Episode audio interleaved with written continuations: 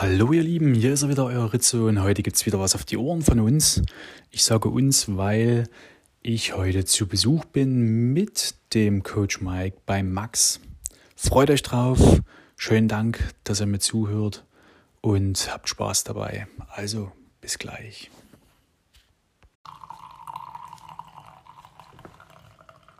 So, Max, schenke ich erstmal einen schönen Kaffee ein, ne? Ja. Hat man das gehört, weiß nicht, dass das schön reingeplätschert ist? Absolut. Nicht, dass wir die, die Zuschauer am Anfang dachten oder Zuhörer am Anfang dachten, wir sind auf Toilette alle zu dritt. Nee, wir sind ja ganz geschmeidig in Lommatsch bei Max zu Besuch. Der Mike ist mit dabei, Coach Mike.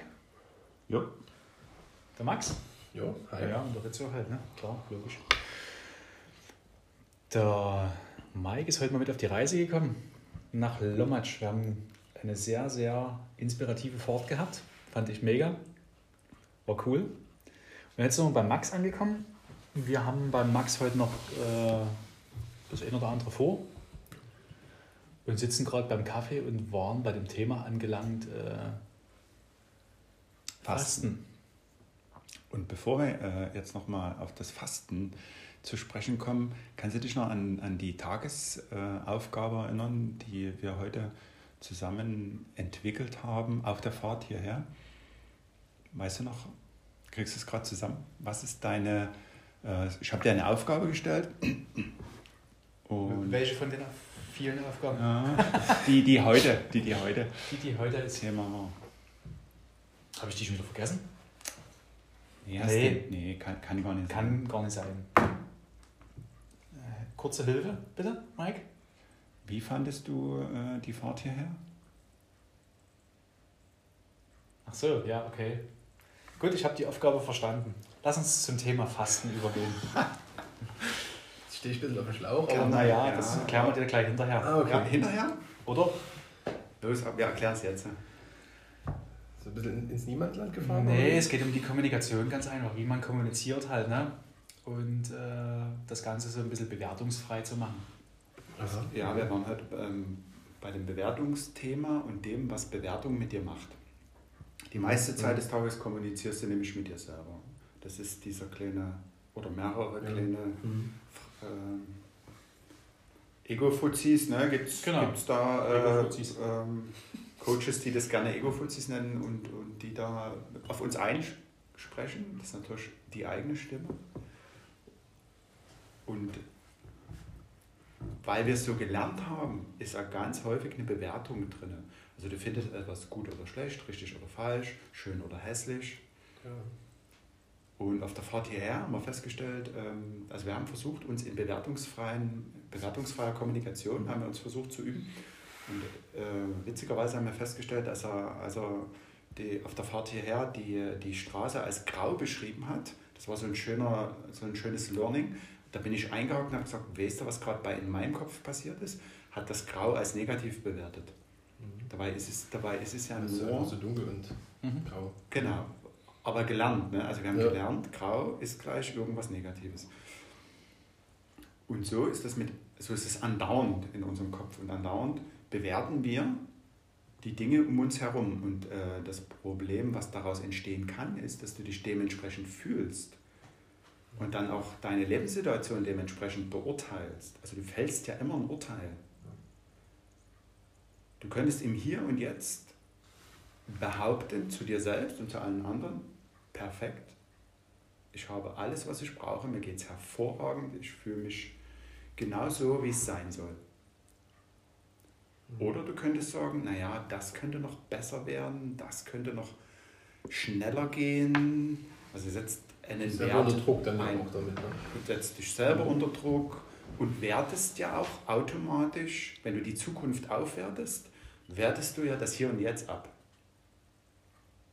Mhm. Das war halt so ein bisschen unser Thema.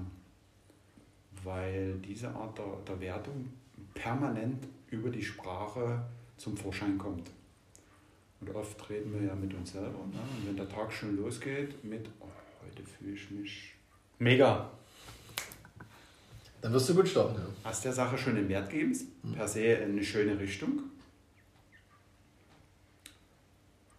Positive Vibes. Ähm, ja, das heißt, du kannst dich in die Richtung manipulieren damit, auf eine gute Art. Ne? Jeder, der jetzt denkt, Manipulation ist was Schlechtes, der gibt dem Wort einen Wert, Mhm.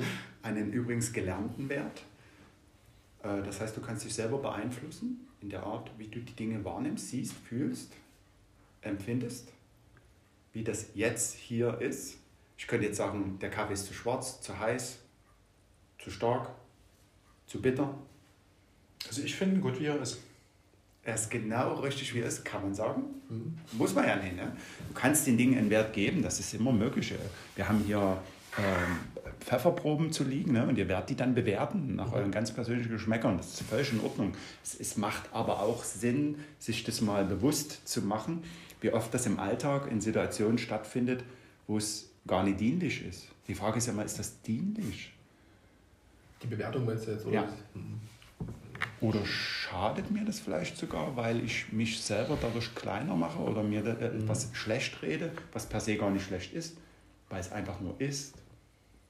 Punkt. Ja, ist spannend. Aber man wendet es halt immer. Also sehr oft falsch. Also ich ertappe mich dabei auch. Also wir haben die falsch wäre Nationalmannschaft ja falsch wär ja schon wieder eine eine Bewertung, Bewertung. ne? sondern ein, auch ein, ein, ein Coach für unsere Sache, für die Außenarbeit und wie wir untereinander mit uns umgehen. Und da hatten wir auch Thema wertschätzende Kommunikation, wie wir miteinander sprechen und ohne das ist so gut wie nie möglich, wenn man sich nie längerfristig damit so beschäftigt. Es geht früh los, mach mal schnell. Das ist ja schon wieder die Aufforderung schnell. Der andere hat Druck und der kann es vielleicht nicht schneller, aber Es setzt ja auch voraus, dass der andere äh, per se langsam wäre darin. genau, kann ja auch so sein. Ne? Ja. Und der denkt ja vielleicht, das ist alles cool. Ist doch genau das Der richtige Tempo, das ist nämlich mein Tempo. Mhm. Und somit, gerade bei uns in der Branche, es muss schnell gehen, hintereinander weg. Sauber, Ziehen Finger. ziehen Finger. Das ist ein ganz anderer Umgangston, Küche. Ne? Da fällt ja dann auch mal das eine oder andere Wort unter der Gürtellinie. Und damit ist das ja genau das Gegenteil. Deswegen ist es auch schön, den Mike da an der Seite zu haben, der, der kann man so die, die Augen ein bisschen öffnet, das mal aus einem anderen Blickwinkel zu hören, zu sehen, zu fühlen. Ja. Ja, wenn man den ganzen Tag halt selber nur die anderen bewertet, man kriegt es ja selber kaum ab. Der kann dann zum Chef sagen, mach doch mal eben jetzt. Sondern der schluckt es halt runter und du bewertest halt die ganze Zeit. Und der denkt sich das vielleicht ein Teil, aber ist auch nicht mehr so effektiv beim Arbeiten, weil er sich unter Druck gesetzt fühlt. Ne? Mache ich jetzt wieder einen Fehler? Ja. Was meckert er jetzt wieder rum und und und?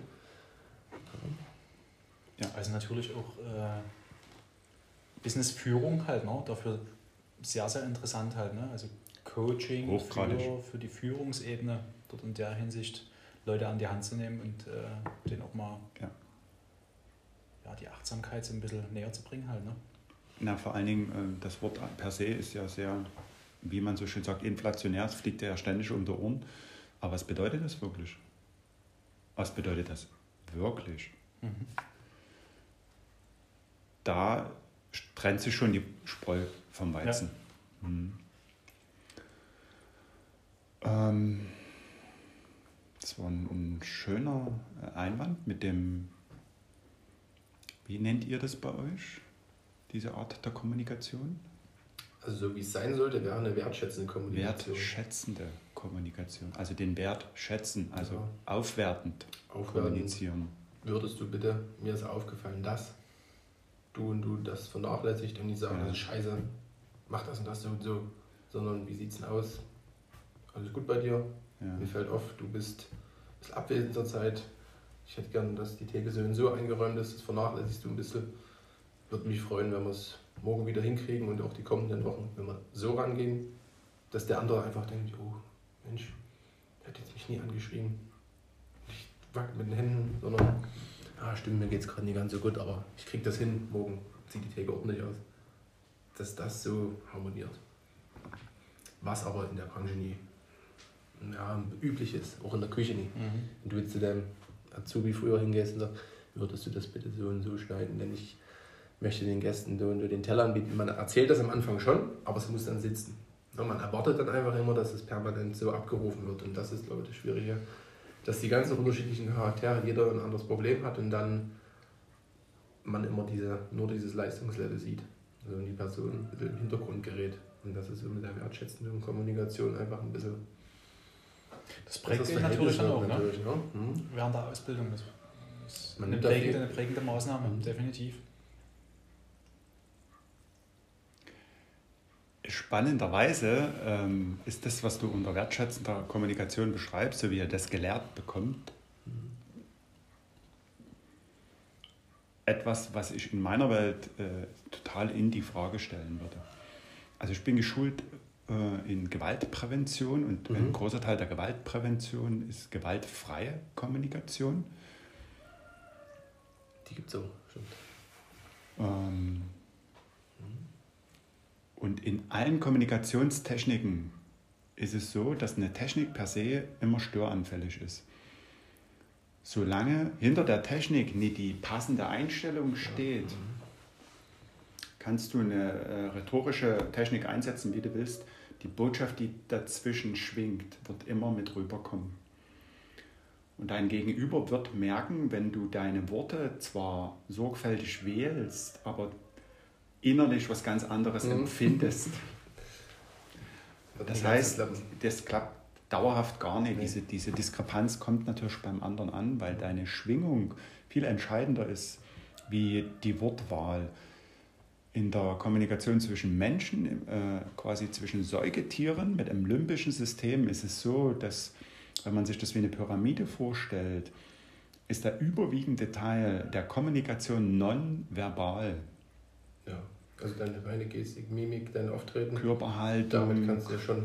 Du, wir kommunizieren auch über Kleidung, ähm, Körperschmuck, Haare, Geschlecht. Danach, das ist der überwiegende Teil, danach kommt erst Tonlage. Und dann bleiben in Prozentzahlen gesprochen um die 5% oder weniger für das gesprochene Wort übrig. In der Wertigkeit und in dem, was ankommt. Das meiste, was jetzt hier in unserer kleinen Gesprächsrunde bei euch ankommt, ist meine Körpersprache und meine Tonlage. Das wenigste sind die Worte, die ich wähle. Aber meine Betonung, meine Sprechpausen, das ist das, was in eurem Nervensystem letztlich ankommt und Wirkung erzielt. Und natürlich meine Körpersprache dazu. Also ich übertreibe jetzt mal völlig. Ne? Könnt ihr aber den machen. Macht Also deine, wenn deine Stimme weiterhin so bleibt, ist es ja angenehm. Aber halt, wenn wir jetzt da dann hingucken, dann sitzt einer zusammengekaut in der Ecke, ist jetzt, ja, würde mich nicht ganz so mitziehen. So, als wenn wir das so face-to-face machen. Und da wären wir aber wieder bei deinem Thema von vorn, Führung und, und, und Mitarbeiterführung. Da geht es also los, wie stehe ich, wie gehe ich, äh, was sagt meine Mimik, meine Gestik. Und dann wird's, danach wird es erst spannend, was sagt die Sprache, also welche Worte wähle ich. Ja. Und da ist es mit dem Bitte und Danke gar nicht mehr so wichtig. Im Gegenteil, wir dürfen sogar ähm, davon ausgehen, dass ein Ich will und ich will nicht offen und ehrlich kommuniziert, also auch mit der entsprechenden Schwingung, sprich Einstellung dazu, total gut bei dem anderen ankommt. Und viel besser wie diese Sandwich-Strategie.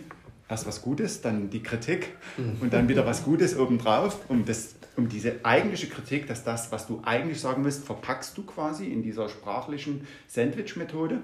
Und das ist natürlich eine Technik, ein Trick und der andere wird das spüren. Das kommt rüber.